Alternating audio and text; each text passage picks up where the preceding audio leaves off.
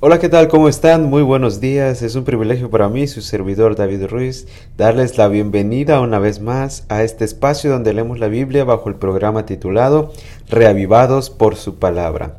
Nuevamente me gustaría invitarte a que hoy tomaras un tiempo para ponerte de pie, mirar a través de la ventana, contemplar las maravillas que Dios ha hecho para ti con tal de hacerte feliz.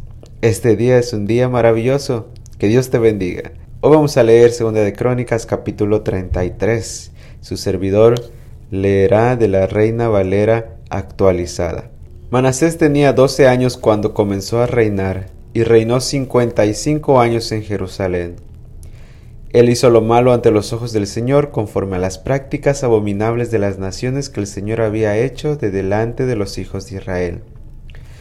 Volvió a edificar los lugares altos que su padre Ezequías había destruido erigió altares a los Baales, hizo árboles rituales de acera, y se postró ante todo el ejército de los cielos y le rindió culto.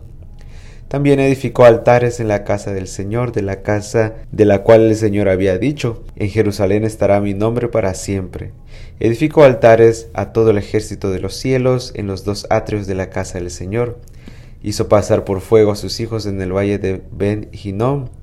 Practicó la magia, la adivinación y la hechicería evocó a los muertos y practicó el espiritismo. Abundó en hacer lo malo ante los ojos del Señor, provocando a ira. La imagen tallada del ídolo que había hecho, él la puso en la casa de Dios, de la cual había dicho a David y a su hijo Salomón, en esta casa y en Jerusalén que he elegido entre todas las tribus de Israel, pondré mi nombre para siempre. No volveré a quitar los pies de Israel de la tierra que yo he establecido para sus padres, con tal de que procuren hacer todas las cosas que les he mandado, toda la ley, los estatutos, los decretos dados por medios de Moisés. Manasés hizo que Judá y los habitantes de Jerusalén se desviaran e hicieran lo malo, más que las naciones que el Señor había destruido ante los hijos de Israel. El Señor habló a Manasés y a su pueblo, pero no escucharon. Por ello el Señor trajo contra ellos a los jefes del ejército del rey de Asiria, quienes aprisionaron con ganchos a Manasés y lo llevaron a Babilonia atado con cadenas de bronce. Sin embargo, cuando fue puesto en angustia, imploró el favor del Señor su Dios y se humilló mucho delante del Dios de sus padres. Él oró a Dios, quien aceptó su oración y escuchó su súplica y lo hizo volver a Jerusalén y a su reino. Entonces Manasés reconoció que el Señor es Dios. Después de esto, edificó la muralla exterior de la ciudad de David, al oeste de Gijón, en el valle, hasta la entrada de la puerta del pescado, y cercó el Ofel, elevándola mucho. También puso oficiales del ejército en todas las ciudades fortificadas de Judá. Quitó de la casa del Señor los dioses extraños y el ídolo, asimismo todos los altares que había edificado en el monte de la casa del Señor y en Jerusalén, y los echó fuera de la ciudad. Luego restauró el altar del Señor y sobre él ofreció sacrificios de paz y de acción de gracias, y mandó a los de Judá que sirvieran al Señor Dios de Israel. Sin embargo, el pueblo siguió ofreciendo sacrificios en los lugares altos, aunque solo al Señor su Dios.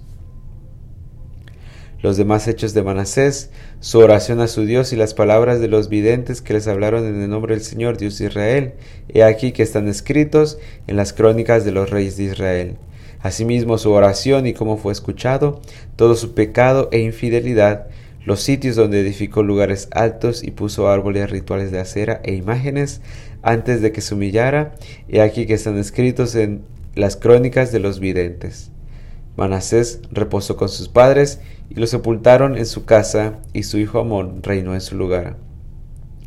Amón tenía 22 años cuando comenzó a reinar y reinó dos años en Jerusalén, e hizo lo malo ante los ojos del Señor, como había hecho su padre Manasés.